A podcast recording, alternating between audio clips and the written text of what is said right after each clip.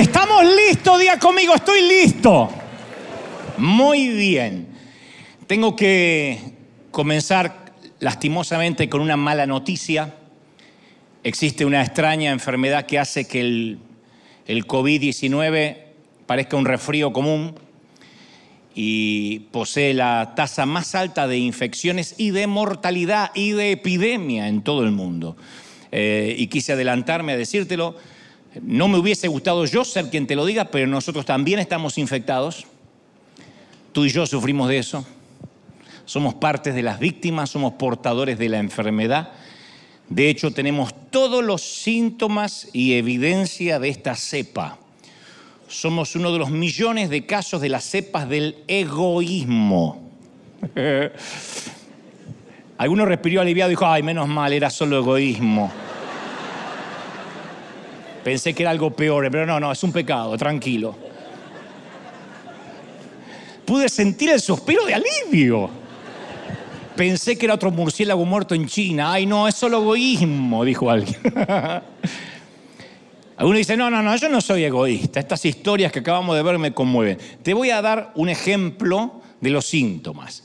Supongamos que estás en una foto grupal te muestran la foto, una foto que no viste, estás, estás tú en la foto grupal.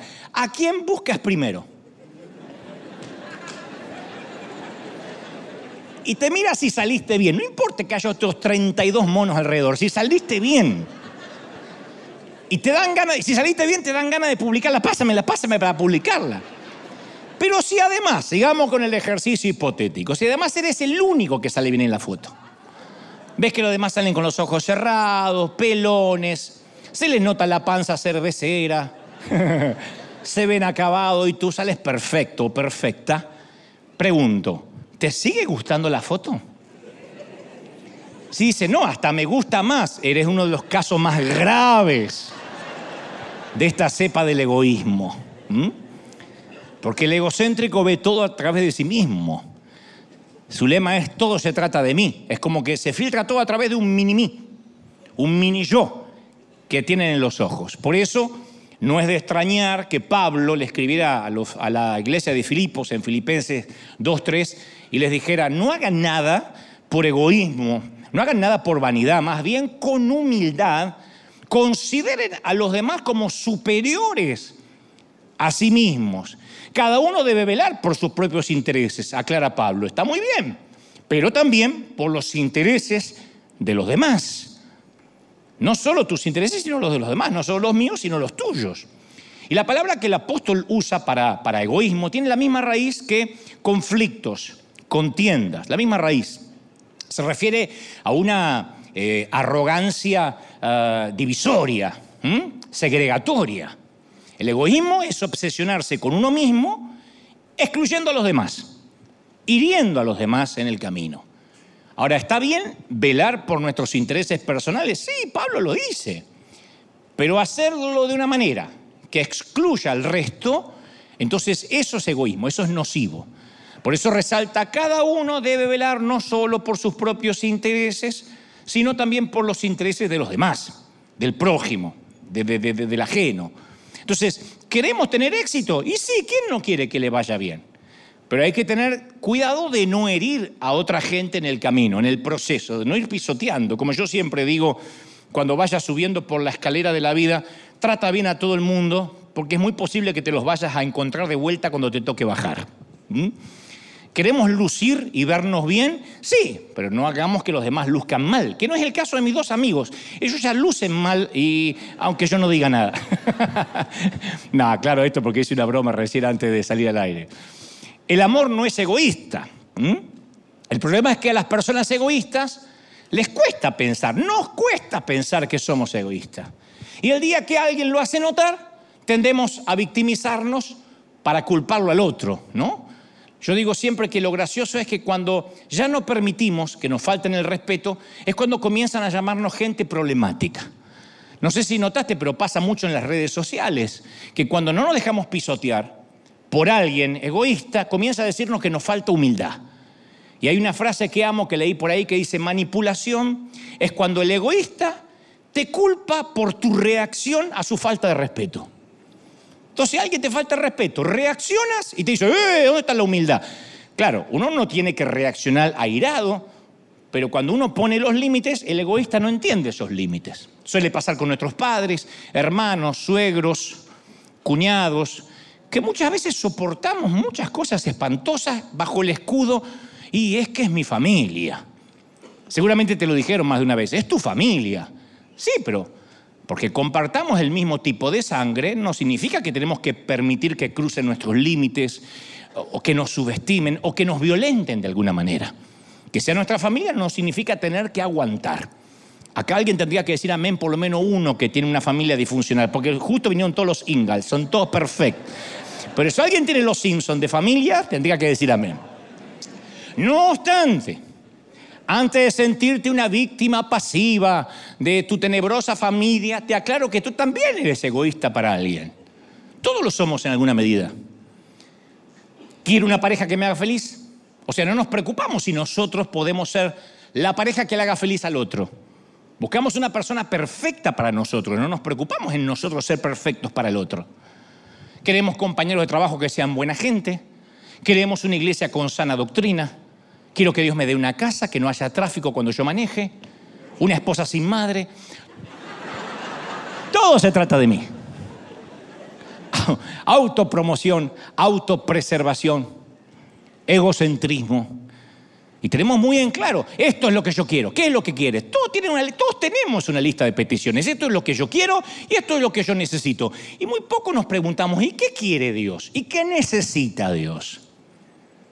Mira, hasta que llegó Nicolás Copérnico, que le da el título a este mensaje, en el año 1543, los terrícolas pensábamos que éramos el centro del universo. Y entonces apareció el astrónomo polaco eh, Nicolás Copérnico, que era además de, astrónomo matemático, jurista, eh, físico, diplomático, economista, clérigo católico. Un día dice él, porque antes de él se pensaba, insisto, que la Tierra era el ancla del universo, que nosotros no orbitábamos, que nosotros no rotábamos, que los demás planetas sí lo hacían a nuestro alrededor. Y Nicolás se atrevió a asegurar, no, si hay cambio de estaciones, si cuando los barcos desaparecen en el horizonte parece que se están cayendo, no solo es que la Tierra es redonda, sino que los demás planetas y la Tierra giramos en derredor del Sol. Él fue el primero en decir somos un sistema heliocéntrico y no como se pensaba hasta entonces que era geocéntrico, que la Tierra era el centro. Y la gente negó los hechos de manera rotunda, bajo ningún punto de vista. Principalmente los argentinos dijeron nunca dejaremos de ser el centro de todo. Cuando más tarde llegó el astrónomo italiano Galileo Galilei, y esto se deben acordar ustedes si fueron al colegio, con un pensamiento similar, la iglesia lo echó a patadas, porque la gente no estaba dispuesta a descender de categoría. Nos gustaba a los terrícolas ser el centro. Y pasaron los años y seguimos pensando igual. Copérnico señaló el sol y dijo, no somos el centro, Él sí lo es. Dios señala a su hijo y dice, Ustedes no son el centro, mi hijo sí lo es. Efesios 1.20 dice, el cual operó en Cristo, resucitándolo de los, resucitándolo de los muertos y sentándose a su diestra en los lugares celestiales, sobre todo principado y autoridad y señorío y sobre todo nombre y todo lo que se nombra, no solo debajo del cielo, sino en este siglo, sino en el venidero, no solo debajo del cielo, sino arriba, sometió todas las cosas bajo los pies, la dio por cabeza sobre todas las cosas a la iglesia. O sea, no queda duda que somos órbitas menores. Como digo siempre, apreciados, sí, ¿cómo te ama el Señor? Valorados, no te quepa la menor duda. Profundamente amados, pero no centrales. No somos fundamentales. El mundo no gira alrededor de nosotros. Nuestro confort, nuestra comodidad, nuestro crédito, nuestro automóvil, no es la prioridad de Dios. Si nosotros somos la estrella principal, el muchachito o la muchachita de la película, ¿cómo explicamos la muerte, la enfermedad, las crisis, los terremotos, los centros de asistencia, los panteones, los cementerios. Entonces necesitamos un cambio copérnico, copernicano, mejor dicho. Algo que, que, nos dé vuelta a la manera de pensar, como Dios nos viene hablando todas las semanas. Dios no existe para darnos importancia a nosotros. Nosotros existimos para darle importancia a Dios. Por eso es servicio a Dios. Le damos un servicio al Señor. Venimos a adorarlo. ¿Estamos de acuerdo, sí o no? No se trata de ti, no se trata de mí, se trata de Él. La luna es el mejor ejemplo de este papel. Porque la luna, todo el mundo sabe, no genera luz propia. Algunos me miran con cara como que se acabaron de enterar. Pero separada del sol, la luna que es una roca oscura, una cara de queso. Una roca oscura llena de hoyos. Pero adecuadamente situada, la luna brilla. Pero ¿qué hace la luna? Refleja una luz mayor. Esa es su tarea. Y es feliz de hacer eso. Acepta el lugar que le tocó en el, el universo. Tiene una luz suave, tenue, toca la superficie, baña la superficie de una tierra oscura y sirve para el romance para miles de sonetos, de baladas, de cantatas, de malos hip hop y lo que sea. ¿Qué pasaría si nosotros aceptásemos nuestro lugar y diríamos, somos simples reflectores del Hijo de Dios?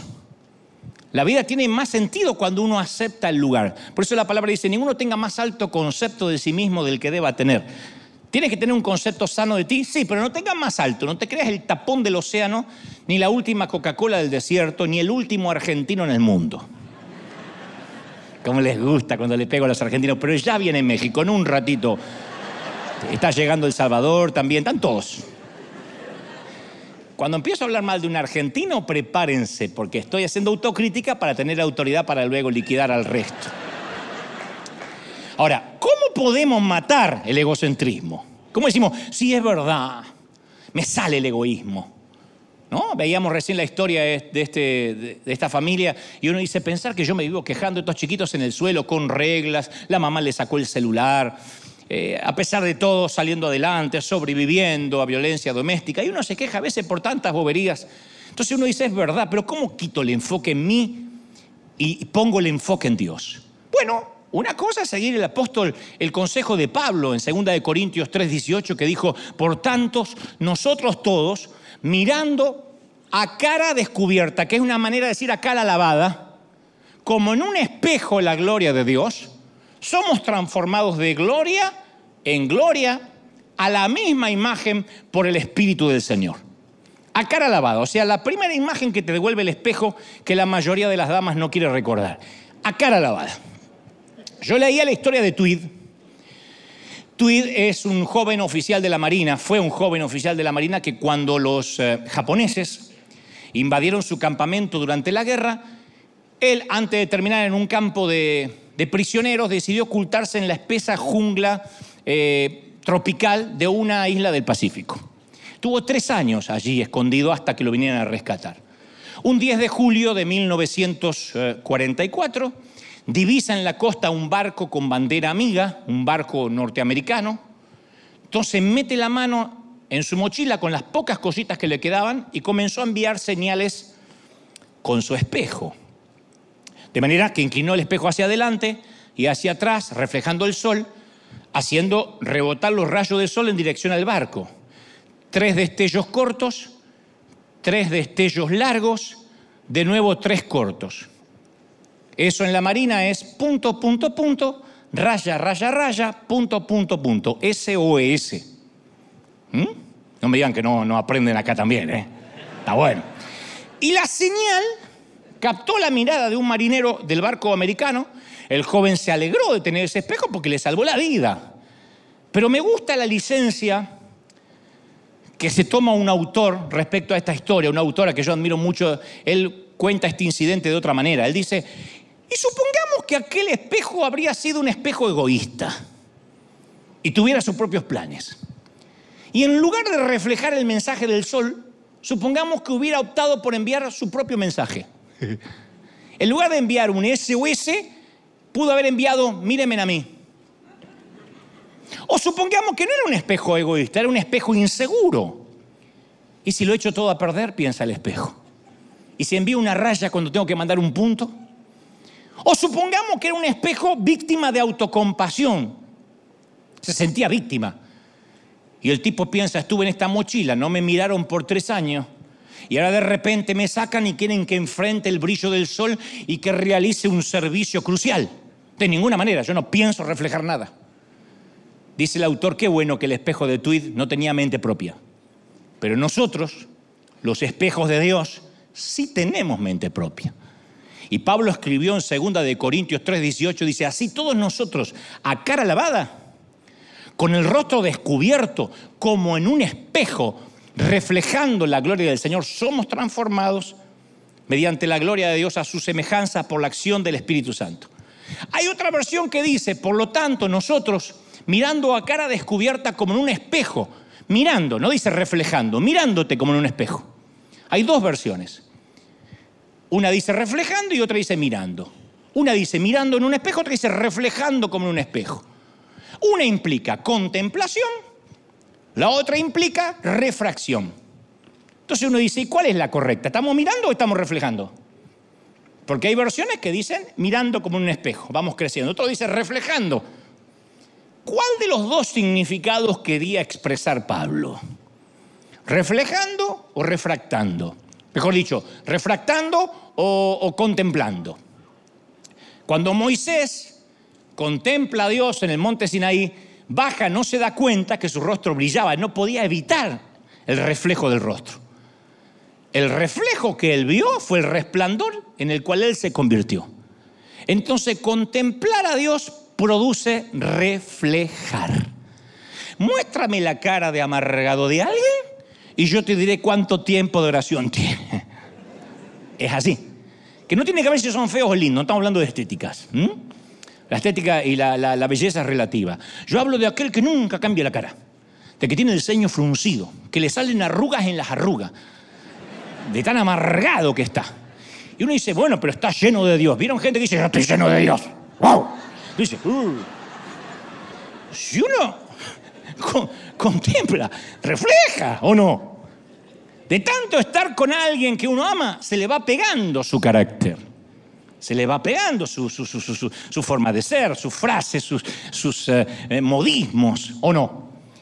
Ese es nuestro llamado lunar. Reflejar como una luna la luz de Dios, sencillo.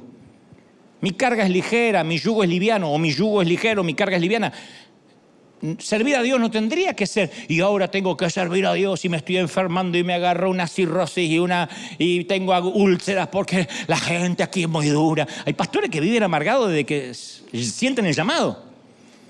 Que se me dividió la gente, que me salió una gente. Es que la gente es compleja, como el pastor. Y cuando uno se enferma es porque se toma muy en serio y cree que tiene que brillar. Y uno no tiene que brillar, uno tiene que reflejar. Es sencillo, la luna no dice, ¿cómo hago hoy para brillar? Ay, que no sé si voy a tener brillo. No te preocupes, eres oscura y llena de granos. ¿Vas a brillar? Si estás en el lugar adecuado, vas a reflejar. Entonces, Él es la luz, nosotros somos los espejos. Él envía el mensaje, nosotros lo reflejamos. Descansamos dentro de su mochila hasta tanto Él nos toma en sus manos y nosotros hacemos su obra. No se trata de nosotros.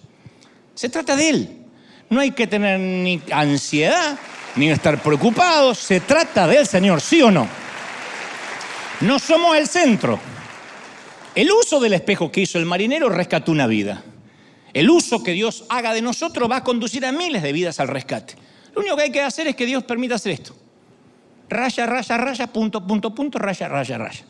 Es lo que yo hago cada domingo. Me agarra el Señor y me hace raya, raya, raya, punto, punto, punto. Ya está. Pero ¿qué precio paga usted? Tener limpio el espejo, mínimo. Limpiarlo un poquito. Mateo 5:16 afirma, hagan brillar su luz delante de todos. Ver las buenas obras de ustedes las hará que alaben al Padre que está en el cielo. Hagan brillar. Y no está hablando de una luz propia, está hablando de ese reflejo. Y el mensaje del apóstol Pablo no se trataba de sí mismo. Cuando uno ve los mensajes de Pablo, vamos a ver que siempre está corriéndose de la cena y resaltando a Cristo. Qué difícil que es para nosotros esto, en todo lo que hagamos. Esos son los problemas, la gran problema de la mayoría de las disensiones y divisiones en las iglesias. ¿Quién se lleva el crédito? Estoy sirviendo y nadie me dice nada, no me dan ni siquiera las gracias, no me mencionan, acá no puedo crecer, no puedo desarrollar. Hay mucha gente que no es que quiere servir a Dios, quiere que la vean servir que son dos cosas diferentes. Una tiene que ver con el deseo de hacer algo productivo para el Señor y otra tiene que ver con el ego. Quiero que me vean desarrollar mi talento. Todos nacemos con eso. Ahora, nuestro egoísmo hace que en vez de simplemente reflejar, a veces queremos insertar algo nuestro, un par de líneas y, queremos aportar a lo que no tenemos que aportar. Había, esta es una historia que a mí me encanta contar, que las contaba hace muchos años allá, en los tiempos de la Catedral de Cristal, que había una vez un guía de museo de arte. Y él hacía eso, era guía el tipo.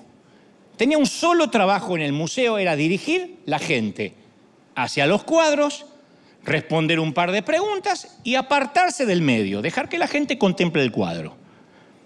En un principio lo hacía muy bien el tipo, porque sabía dónde están ubicados cada cuadro, cada artista. Entonces llevaba a los eh, clientes hasta los tesoros enmarcados, identificaba a los artistas y se apartaba para que la gente pudiera contemplar la obra. Decía, esto es un Monet, por ejemplo, y se retiraba. A la vez que las personas expresaban su admiración, oh, o hacían un par de preguntas, ¿no?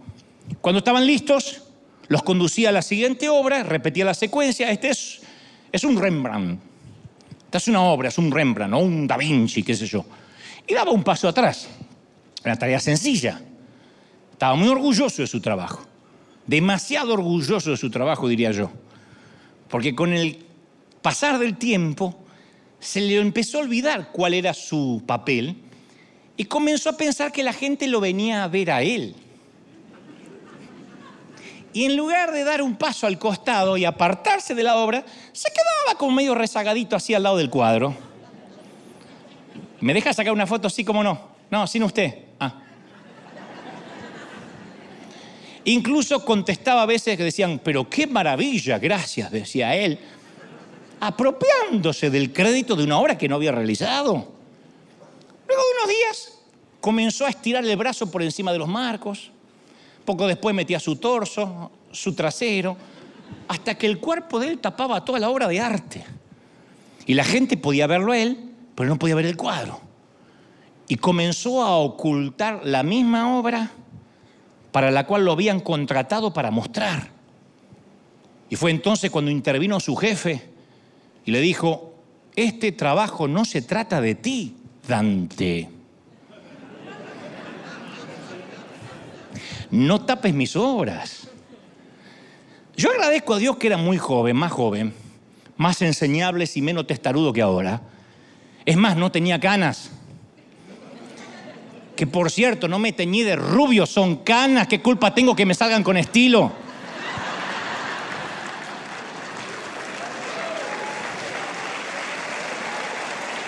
Me volvieron loco. ¿Cuándo te vas a dejar las canas? ¿Cuándo te me las dejo? ¡Ay, se tiñó! ¿Pero qué quiere gente?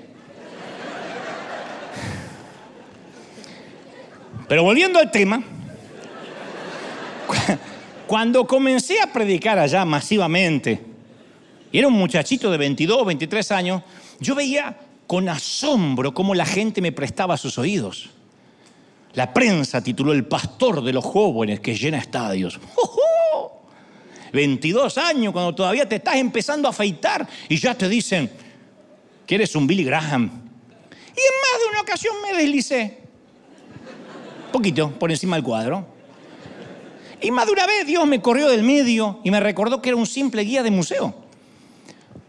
Yo tengo credenciales de, soy ministro ordenado en las asambleas de Dios aquí en Argentina, tengo un doctorado de la Escuela Superior de Teología de California, lo aclaro no porque soy agrandado, sino porque cuando digo yo no soy pastor, hay algunos que dicen esa vergüenza. No, es que el Señor continuamente me recuerda, eres un guía, un cartero, un simple espejo, no te la creas porque te vuelvo a correr. Eres eso, cartero, guía, espejo. El día que yo salga aquí con mi propio brillo, entonces tal vez diga, soy pastor. Pero ahora yo simplemente me toca reflejar. Quizás no te identificas con esto porque no te ha tocado estar bajo los reflectores desde muy jovencito.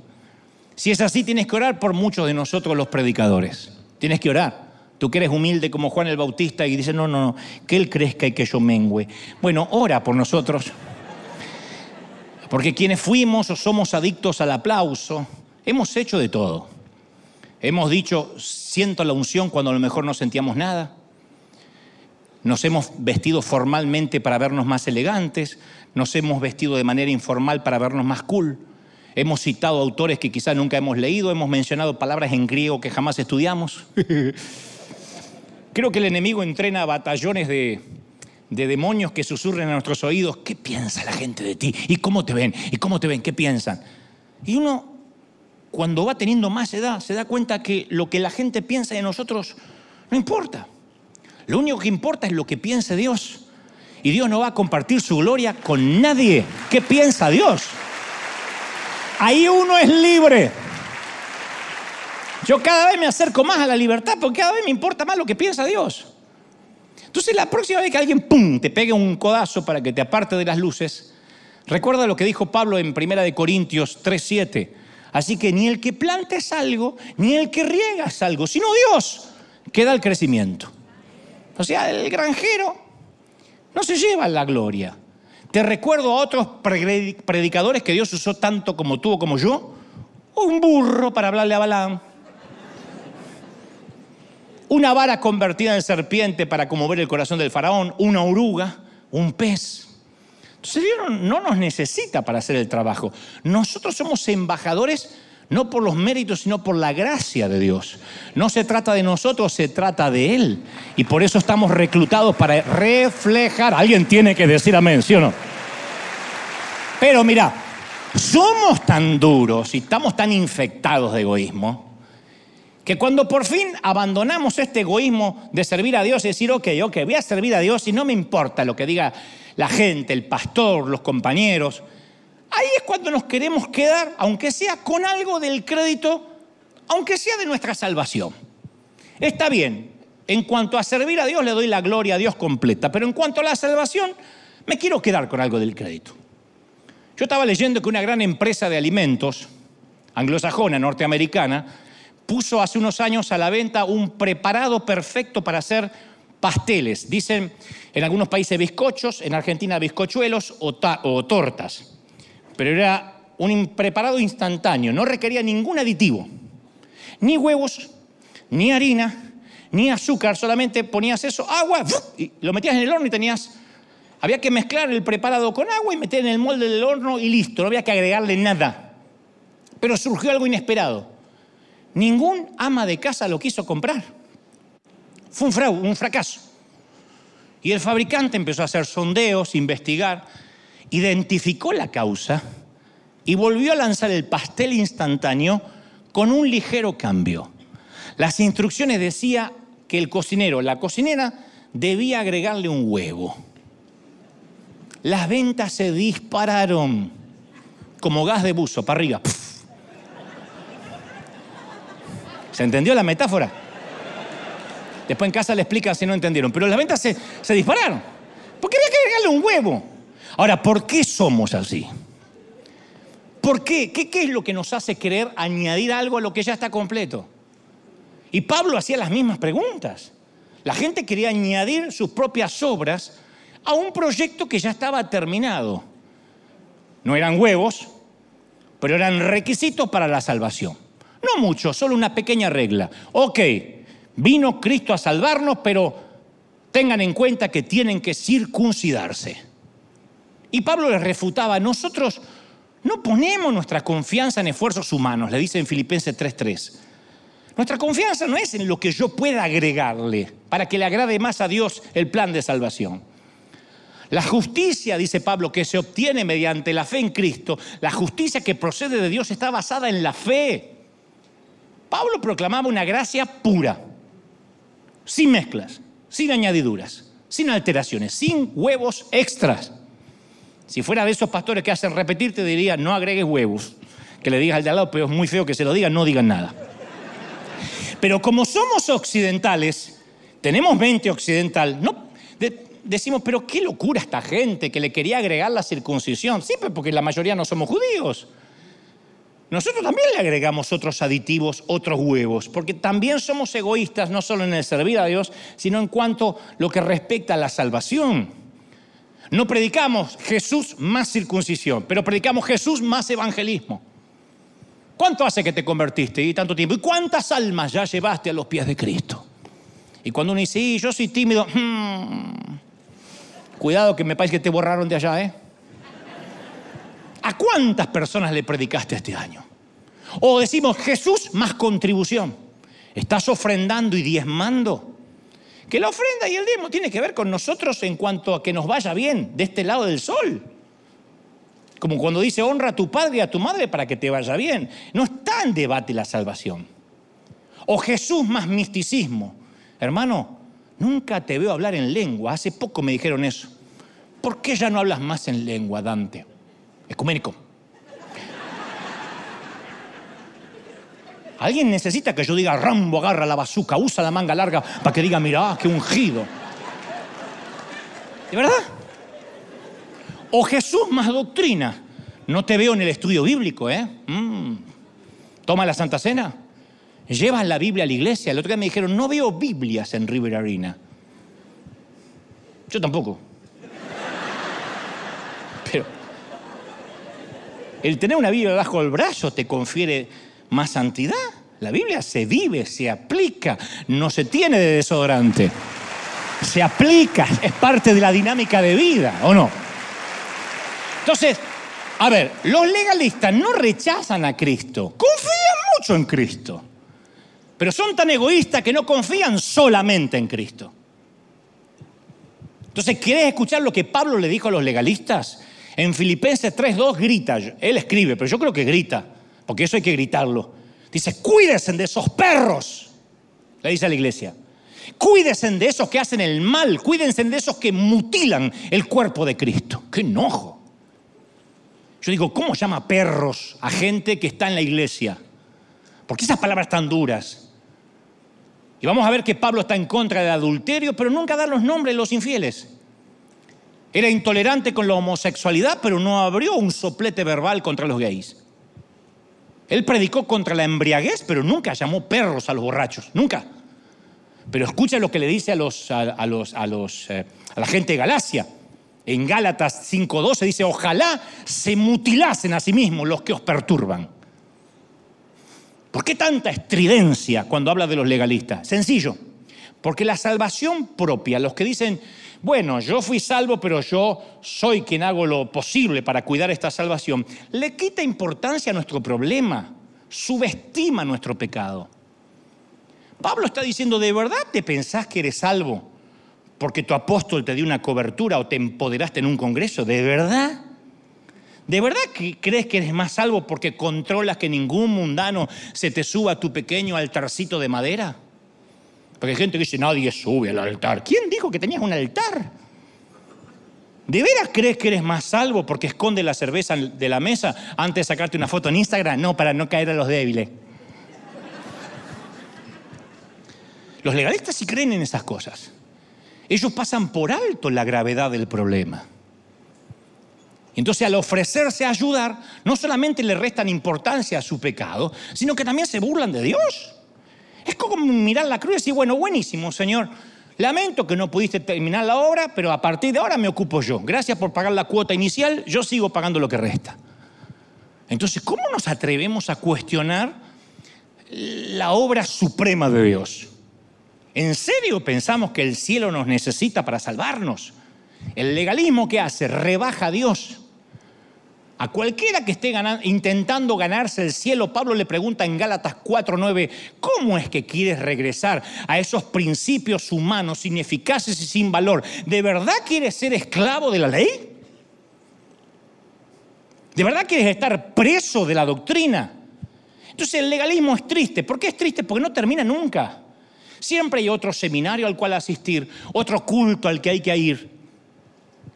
Siempre hay otra boca que alimentar, otro sermón que predicar. El legalismo te absorbe el gozo de la salvación.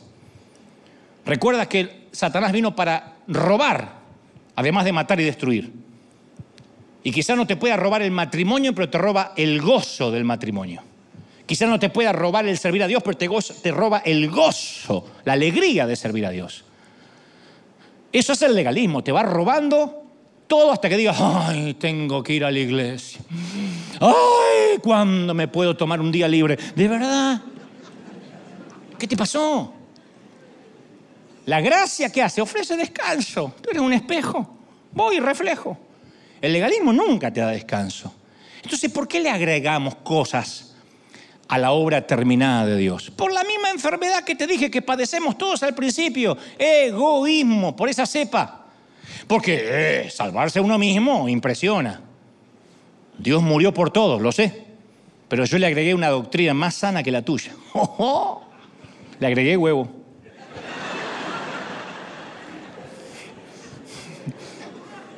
Y yo no le pongo huevo a nada. No, no, no, yo sí, yo sí. Mi esposa usa faldas largas y no se depila. Aguantate la voz. Vos dormí con el Yeti, no yo. O sea. Entonces, es como aquella persona que necesita comprarse una ropa de marca para que se le vea la marca. Si para, para algunos o algunas cargar un bolso los hace sentir bien porque se ve la marca. Imagínate lo que significa para un legalista cargar un bolso que diga, guardo una mejor doctrina que la tuya. Por eso Pablo se preguntaba en Romanos 3:27, ¿dónde está la jactancia?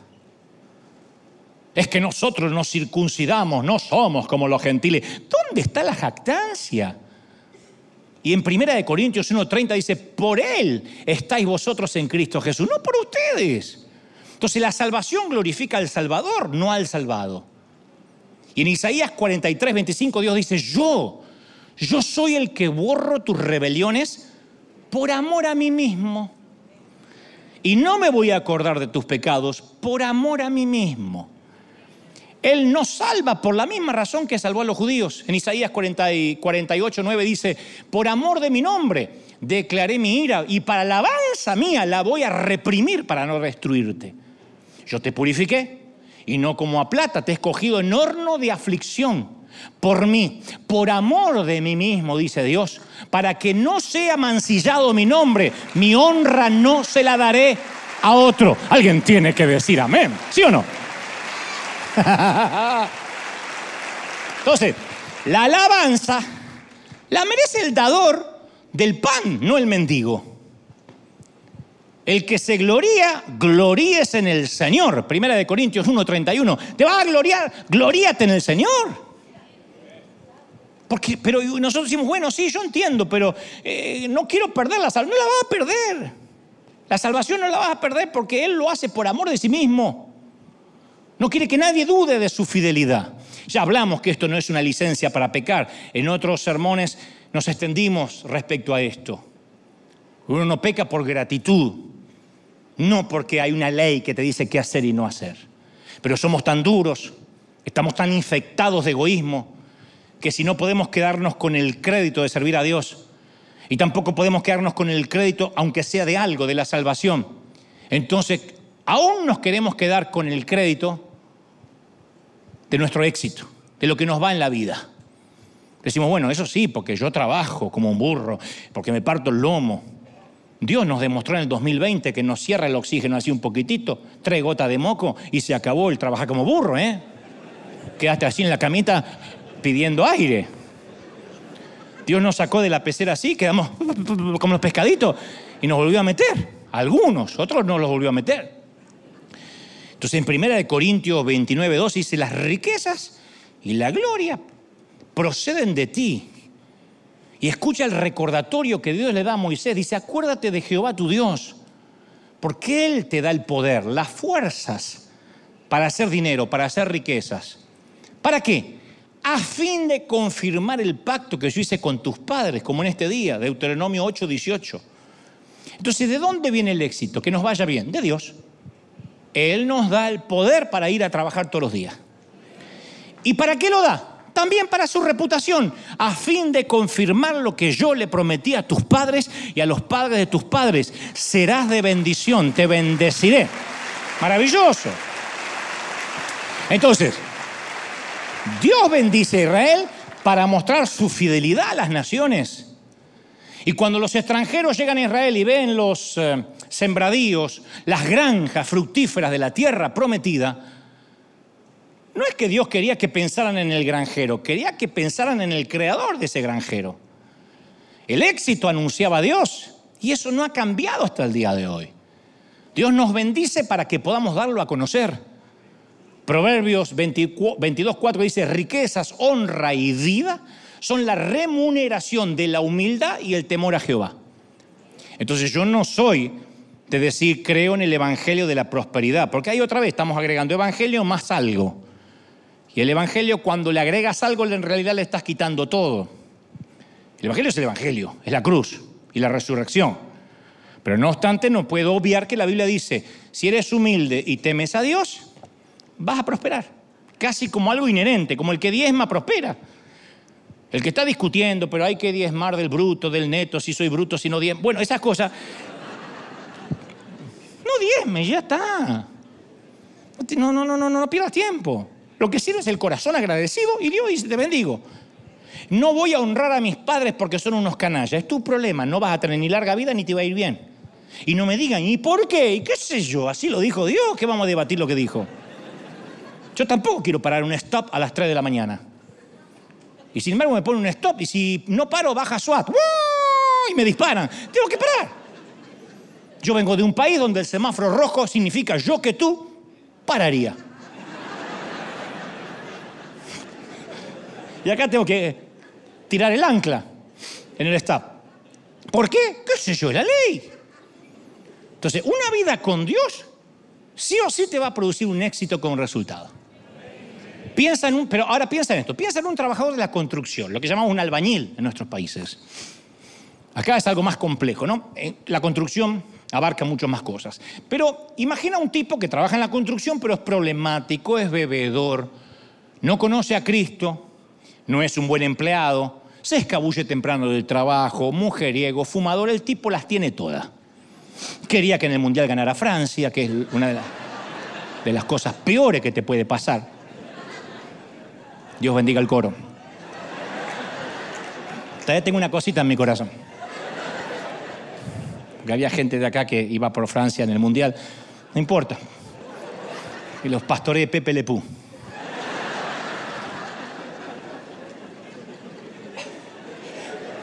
Y el tipo que es bebedor paga el precio, ¿no? Factura sin pagar, cuentas gastadas en vicio, un jefe que busca la excusa para despedirlo. Y entonces Cristo tiene un encuentro con él. ¿Mm? No solo Dios salva su alma, sino que obviamente por consecuencia no puede ser que tenga a Cristo en el corazón y sea un vago. Que ahora que tiene a Cristo no trabaja porque está esperando que lo llamen a servir en la obra. Dios no llama a gente desocupada, nunca. Al único hijo de Isaí que Dios mandó a llamar era el que estaba cuidando las ovejas. Los otros vagos estaban ahí esperando la unción y no la recibieron. Dios nunca llama a desocupados. Entonces no me diga que alguien contempla a Dios y no lo puede reflejar. Entonces este tipo, que era un bebedor, que era un mal empleado, tiene a Cristo y ¿qué hace? Cambia los hábitos de trabajo. Ahora el tipo llega temprano, hace su trabajo, hace horas extra, lo maltratan y el tipo no responde mal. ¿Por qué? Porque él ahora está contemplando a Dios y lo refleja. Tiene nueva actitud, nueva, eh, este, nuevo compromiso productividad. ¿Y quién es el que primero se da cuenta? Su jefe. ¿Y qué ocurre? Y vienen los ascensos, un aumento de salario, le dan una tarjeta corporativa, quizá que use la camioneta de la empresa, éxito. Pero junto con el éxito por ahí viene un problema. Y si no me creen, vamos a preguntarle a Nadab, a Ela y a Omri. O preguntémosles a Cab, o Cosías, o Joram. Y ustedes dirán, ¿y quiénes cuernos son esos? Te veo la cara. Y te dirías que tienes menos Biblia que una mezquita, pero no te voy a decir eso. No, porque yo tampoco tengo idea quiénes son. Aparecen en la Biblia, son reyes que describen el problema del éxito. Te dice, pero no sé quiénes son, eso es lo que te quiero decir. Nosotros deberíamos saber quiénes son, qué hicieron. Están en la Biblia, ¿eh? no los inventé pero fueron reyes de Israel que accedieron al trono y no pasaron a la historia más que están en una genealogía, porque algo referente al éxito los liquidó. Sus legados, cuando uno va a escarbar un poquito, están teñidos de derramamiento de sangre, de idolatría a ídolos paganos.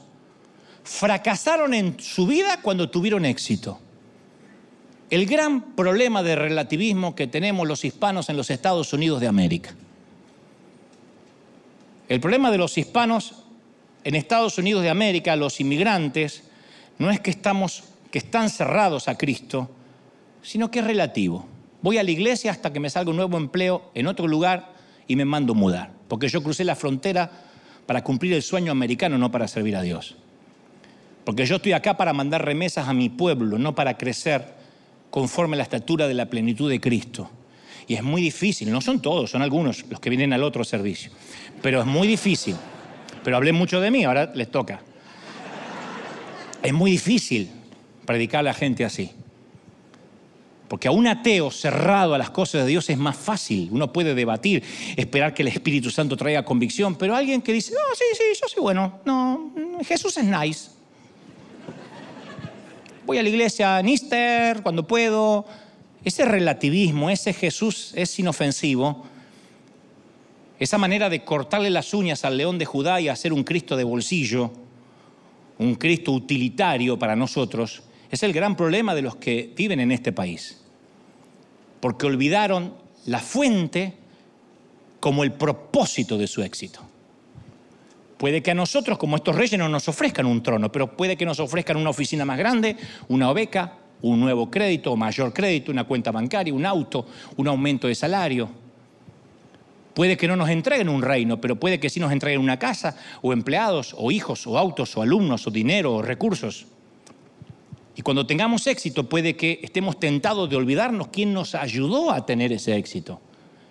El éxito sabotea los recuerdos de quién los tiene.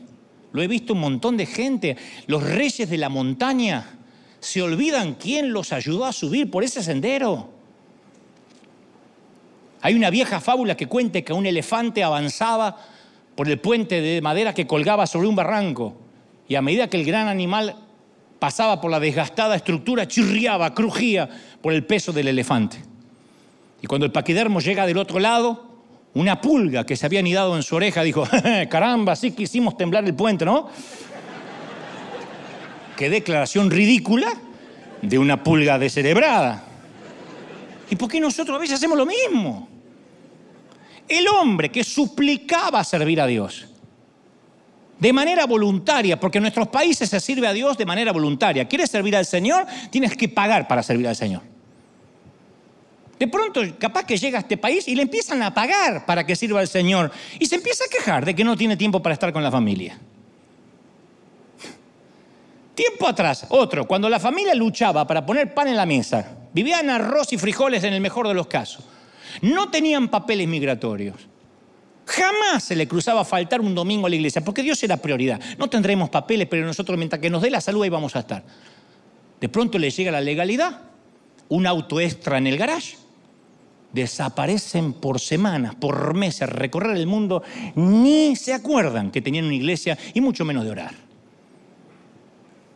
Por eso a veces yo me atrevo a pensar que Dios no sana cuando uno a veces clama por cierta sanidad. Porque el Señor no está interesado en cuando lleguemos, sino en cómo lleguemos al cielo. Y a veces una prosperidad, un éxito, una red llena nos pueden cambiar las motivaciones. No todos están listos para administrar las bendiciones. Uno dice, ¿y quién no va a estar listo para administrar dinero? No creerán cuánta gente. Los miserables de mente que tienen dinero en el banco y siguen siendo pobres. Los egoístas. Los que dicen, cuando tenga más dinero voy a empezar a dar, desconociendo que hay que dar para tener más dinero. Los que dicen, ahora no puedo congregarme ni leer la Biblia porque tengo que trabajar y mantener la familia, porque primero es la familia. No sé quién inventó eso, pero primero tienes que tener a Dios en el corazón y eso significa tener comunión con el Señor y no despegarte de Él. Cuando la iglesia era pequeña, y el presupuesto no alcanzaba, de pronto todos nos reuníamos para orar cómo administramos el dinero y cómo hacemos que el dinero sea una goma de mascar, un chicle para que alcance. Y de pronto la iglesia crece, tiene gran asistencia, tiene buenos fondos. ¿Quién necesita reunirse un lunes a la mañana para pedirle guía a Dios de cómo administrar? Nos pasa a todos. El éxito engendra amnesia, siempre. Pero Dios tiene un, ginseng espiritual para ayudarnos con la memoria. Su receta es sencilla. No te olvides del propósito por el que te va bien. ¿Por qué te ayude a tener éxito? para que me puedas dar a conocer. Todo lo que tienes para que bendigas, para que des más, no para que acumules más.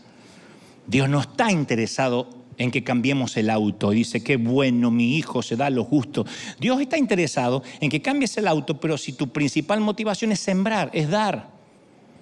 Si mantener un auto más caro va a hacer que cierres la mano al prójimo, entonces no entendiste el propósito de tu éxito y tarde o temprano, así como subiste o subimos, vamos a tener que bajar de la montaña, es así. Conozco una rana, tengo que contar muchas historias porque la cosa se pone tensa que tenía un gran problema la rana. El charco donde tenía su hogar se estaba secando. Y si no encontraba agua pronto, ella también se iba a secar. Y entonces escuchó el chisme de un arroyo que estaba al otro lado de la ladera contigua.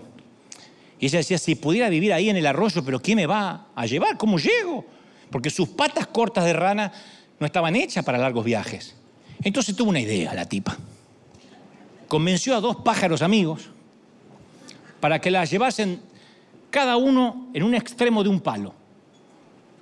Un pájaro agarró un extremo del palo, otro pájaro agarró un otro extremo del palo, ella mordió el centro y se agarró con la boca mientras que volaban. Y a medida que los pájaros le hacían el favor y aleteaban hacia las nuevas aguas, sus mandíbulas se sujetaban con fuerza. Allí. El efecto especial va por la misma ofrenda, ¿eh? Y los animales que veían tamaña escena no lo podían creer. Imagínate, dos pájaros, un palo y una rana volando en el medio. Era surrealista. Y una vaca que estaba ahí en un pastizal. Vio ese cuadro pasando por su cabeza y se pregunta en voz alta, pero qué genialidad. ¿A cuál de los dos pájaros se le habrá ocurrido semejante buena idea? Y la rana que no pudo resistirse, dijo, ¡A mí!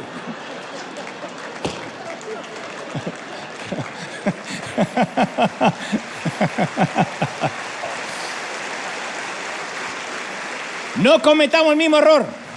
Antes del quebrantamiento, la soberbia y antes de la caída de la rana, la altivez de espíritu. Proverbios 16, 18.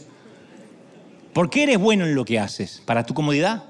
Para tus ahorros, para tu estima. No, son cosas que están buenas, pero no son la razón. Son buenos, somos buenos en algo por una razón. Y otra vez, como en el servicio a Dios y la salvación, nuestro éxito también se trata de Él. Existimos para darle honor a su nombre. Y te lo voy a graficar con una última historia. Imagina una gran corporación, una gran compañía, quizás puede ser de, de electrónica, de mm, computadoras en Los Ángeles, un gran edificio en Los Ángeles. Todo el mundo en ese edificio trabaja para el director general que tiene su oficina en el piso más alto, en el penthouse. La mayoría de ellos nunca ha visto al director general, es un tipo muy importante, pero conocen al hijo. Él, el hijo, trabaja en el edificio para su papá. Pero el muchacho enfermo de nepotismo, explota su posición familiar para beneficio propio. Una mañana, por ejemplo, se acerca al guardia de seguridad y le dice, tengo hambre, baja a la calle y cómprame una hamburguesa. Y la demanda pone al hombre, al guardia, en un dilema, porque él está de servicio. Dejar su puesto pone en riesgo todo el edificio. Pero el hijo de su jefe insiste, vamos, vamos, apresúrate. ¿Qué opciones tiene el hombre? A la vez que se aleja piensa, ¿el padre sabrá lo que hace este mocoso? ¿Estará al tanto de este comportamiento? El mocoso camina comiendo después su hamburguesa cuando se topa con una secretaria cargada de documentos, de papeles. Y dice, ¿a dónde vas con esos papeles? Y la muchacha dice, a prepararlos para la reunión de la tarde. Olvida la reunión, ven a mi oficina y límpiame la alfombra. No es que me dijeron, yo te digo otra cosa. La mujer tampoco tiene elección, porque después de todo está hablando con el hijo del jefe. Lo cual hace que la secretaria también se cuestione la sabiduría de su jefe. Y así sigue el hijo, haciendo demandas, mandando, interrumpiendo agendas, siempre dando órdenes y nunca invocando el nombre del papá. nunca influye sus órdenes con comentarios del tipo mi papá dijo, porque no tiene la necesidad de hacerlo, porque él refleja a su jefe, a su papá. ¿Acaso no habla por el padre? Y el jefe de seguridad ese día abandona su puesto y un asistente más no termina su tarea. Y más de un empleado se empieza a cuestionar la sabiduría del hombre que está en el último piso. ¿Realmente sabe lo que hace su hijo? Se preguntan. El muchacho no deshonró el nombre de su padre porque utiliza un lenguaje vulgar, sino por su forma de vida insensible con el resto. Si ese comportamiento se mantiene, todo el edificio va a estar criticando al, al director general. Y si el hijo actuara de manera diferente, sigamos con la hipótesis. Si en lugar de mandarlo al jefe de seguridad que le traiga una hamburguesa, es él el que por la mañana le trae una hamburguesa al hombre y le dice, esta mañana pensé en usted y supuse que tenía hambre. Si tiene tiempo para comer, acá se la dejo. Y le entrega el regalo. De camino al ascensor o al elevador, se topa con la mujer que lleva los documentos y le dice, ¿te puedo ayudar? Se ofrece el muchacho. La asistente sonríe, los dos cargan el montón de papeles por el pasillo. Y el hijo capta la atención de los empleados, de la gente. Él les pregunta por la familia, por los hijos, les lleva café. Los nuevos trabajadores son bienvenidos, los más antiguos son aplaudidos. Y él, a través de la amabilidad y la preocupación, eleva el nivel de felicidad de la empresa. Y también lo hace sin mencionar al padre. No hace falta. Nunca dice, mi papá dice que sea amable. No tiene la necesidad de hacerlo. ¿No es acaso su hijo? ¿No habla en su nombre? ¿No refleja el corazón del padre? Cuando Él habla, ellos suponen que hablan por Él. Y debido a que piensan bien de Él, piensan bien del Padre. Dirá, qué bueno que lo crió este tipo. Debe ser muy buen hombre su padre. Ellos nunca lo han visto ni lo han conocido al director general. Pero conocen a su hijo. Por tanto, saben con certeza cómo debe ser el corazón del Padre. Eso es lo que la Biblia dice. Somos embajadores en nombre de Cristo, como si Dios rogase por medio de nosotros, segunda de Corintios 5:20. El embajador tiene una sola meta, representar al rey, anunciar al rey, proteger la reputación del rey. El embajador eleva el nombre del rey. Dios nos tiene que quitar el pensamiento y la infección del egoísmo y que no tengamos una meta mayor que mostrar a Dios, al Padre, a nuestro Rey. Yo quiero imaginar que el Hijo se sube al ascensor al final del día va hasta el último piso, al penthouse, y su papá lo recibe en la puerta y me dice, che, todo el mundo me habla de ti. Todos me dicen, qué hijo tiene, pero qué lindo. Han visto tus actos de amabilidad, me haces quedar bien. Mi concepto mejoró con mis empleados gracias a ti. Eso es un cambio copernicano. Somos simples espejos o lunas. Y si somos guías del museo, no tapemos las obras de arte mucho menos le agreguemos huevos al pastel ya terminado. No seamos pulgas descebradas viajando en la oreja de algún elefante. Y por sobre todas las cosas, si somos ranas agarradas de un palo y queremos llegar hasta el arroyo, mantengamos la jeta cerrada.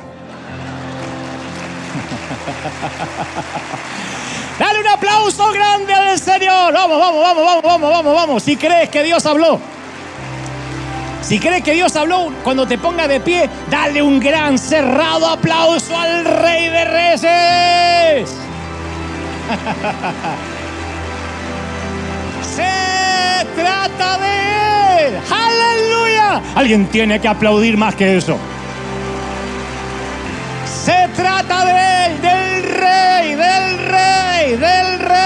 Vamos, vamos, vamos, celebra, celebra. Se trata de Él, toda la gloria. Levanta tus manos al cielo un momento. A los que están aquí, a los que están en casa, me gustaría que repitan conmigo esta oración que si ya la hiciste alguna vez, como digo siempre, nunca viene de más. Di conmigo, Señor Jesús, fuerte. Te recibo en mi corazón. Perdona mis pecados.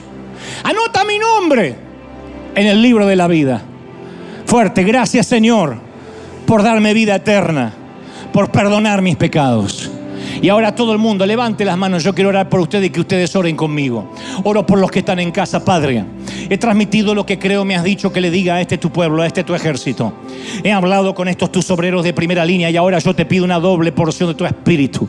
Vamos, vamos, vamos. Si alguien tiene el bautismo del espíritu, Ahora es cuando debería orar en ese lenguaje que solo el Señor, el solo el Espíritu con gemidos indecibles da. Abra la boca que de algo la va a llenar. Comiencen a clamar. Oramos, nos unimos. Somos miles aquí, más los miles desde casa. Presencia del Espíritu sopla, sopla, sopla. Ahí está la mano de Dios. Estoy orando desde el norte, del sur, del este y del oeste. Se suelta, se suelta algo maravilloso, grande, poderoso. Yo creo que los mejores tiempos están por venir. Yo creo que vienen tiempos de bendición, pero Dios dice, yo debo tratar con mis hijos. Padre, trata con nosotros. Como el alfarero desármanos, vuélvenos a construir, vuélvenos a moldear. Levanta la mano y dile, Señor, yo te pido perdón, he estado infectado de egoísmo, he estado infectado de falta de agradecimiento. Dale gloria a Dios por tu servicio, Dios. Dale gloria a Dios, tú vas a servirle para que Él te vea. Y el que te ve en secreto, dice el Señor, te recompensará en público. Viene el tiempo de la honra. Cantamos hace unos momentos, yo te voy a honrar. Yo lo creo. Dios dice, yo voy a honrar tus horas de descanso, tus horas de, pérdida de sueño, tus horas de trabajo y tus horas en donde duermes. Yo voy a bendecirte. Yo voy a levantarte por esas horas de búsqueda, por esos ayunos intensos, por las veces que viniste a golpear las ventanas de los cielos y dijiste, Señor, respóndeme. Todos clamando al Señor, vamos, vamos, vamos. Yo quiero sentirte clamar. Clama al Señor, dile Padre una doble porción del Espíritu. Derrama ahora, grande, gigante, único. Uy, yo sé que algo Dios va a hacer. Y yo sé que eso viene con cambio, con cambio de paradigma, con cosas nuevas, con cosas que ojo no vio ni oído yo, ni han subido a su corazón. Yo estoy orando para que una doble porción del Espíritu, triple, cuádruple, venga sobre nosotros a partir de cambiar la mente. Vamos, es un switch, cambia, cambia, cambia, cambia. Cambio, yo cambio, quiero cambiar, Señor. Quita el egoísmo de mi vida. Quita esa enfermedad. Líbranos de la cepa. Quítanos todo egoísmo. Ahora levanta las manos y bebe, bebe. Antes de despedirnos, quiero orar por todos por la querida gente hasta allá, hasta el fin, hasta Tierra del Fuego, desde México a Tierra del Fuego. Y oro por Canadá y los países de Europa que nos ven y de Asia y de los países más lejanos y de los sitios escondidos. Me dice el Señor que te diga, no te entregues, no bajes los brazos. Yo sé que hay planes para contigo, pero tú tienes que saber que todo lo haré por amor a mí. Y tu servicio, dice el Señor, tiene que ver conmigo. Y tu éxito tiene que ver conmigo. Y tu salvación tiene que ver conmigo conmigo, descansa, pastor amado. Pastores amados, descansen. No es tu iglesia, no es tu obra, no es tu congregación. Descansa en el Señor, descansa. No te afanes, no te preocupes ni por los recursos. El día que te dejes de preocupar por los recursos, ellos fluirán. Y tú no podrás ni asumirte el mínimo crédito. Ni siquiera podrás decir es que sé levantar bien la ofrenda. Ni siquiera eso. Libérate, hombre de Dios, libérate, mujer. Dile, Señor, quiero disfrutar la belleza de servirte. Quiero que vuelva el gozo de la salvación. El gozo de servirte. Estoy orando por los miles que han perdido el gozo de servir y el resentimiento te ganó y la frustración ocupó el lugar que antes estaba. El gozo de cambiarte para ir a la iglesia, el Señor dice, vuelve al tiempo. Uy, todos, todos, todos orando, todos. Vuelve al tiempo, dice el Espíritu Santo, donde eras gozoso, donde la alegría estaba, porque se trataba de mí. Mis queridos ministros, ¿te acuerdas? Yo me acuerdo cuando cargábamos instrumentos cuando limpiábamos, cuando estábamos detrás de la escena, cuando los focos estaban lejos de, nuestras, de nuestros cuerpos, de nuestras mentes, nuestros rostros.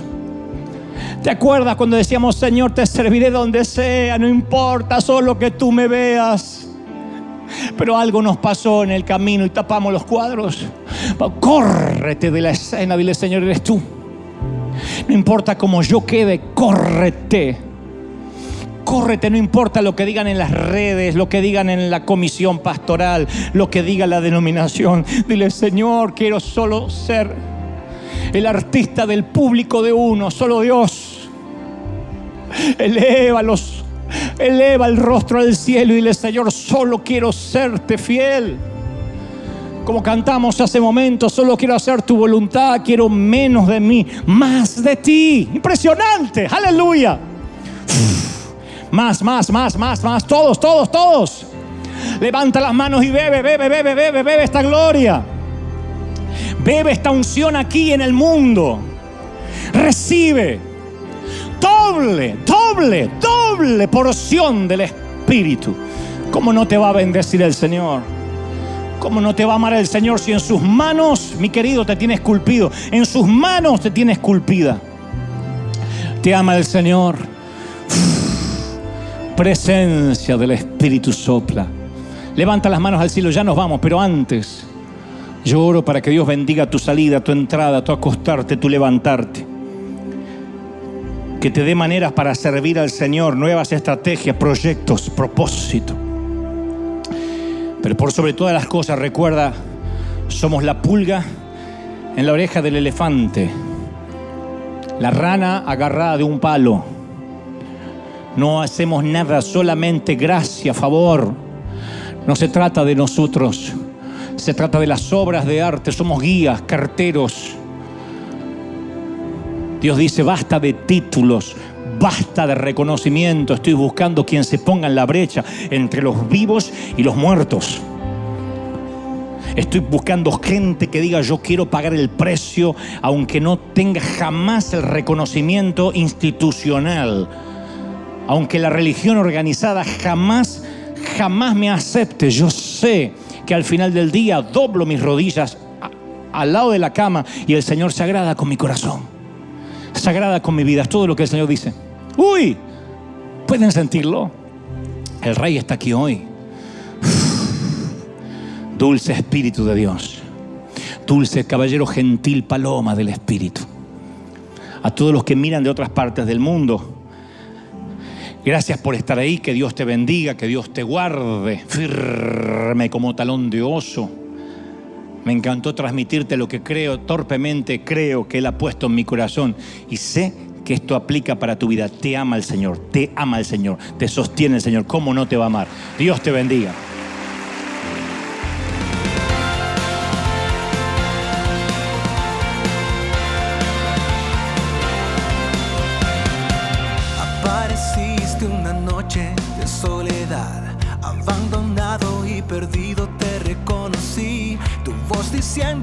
No temas, yo estoy aquí.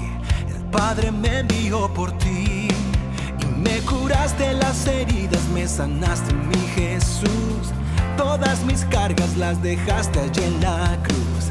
Algo tan grande no lo puedo comprender.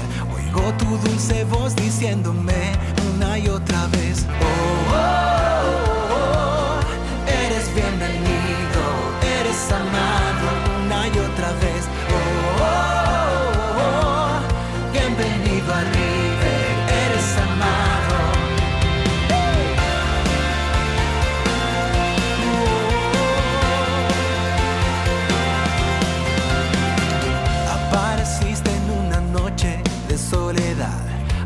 abandonado y perdido te reconocí. Tu voz diciéndome no temas, yo estoy aquí. El Padre me envió por ti. Me curaste las heridas, sanaste mi Jesús. Todas mis cargas las dejaste allí en la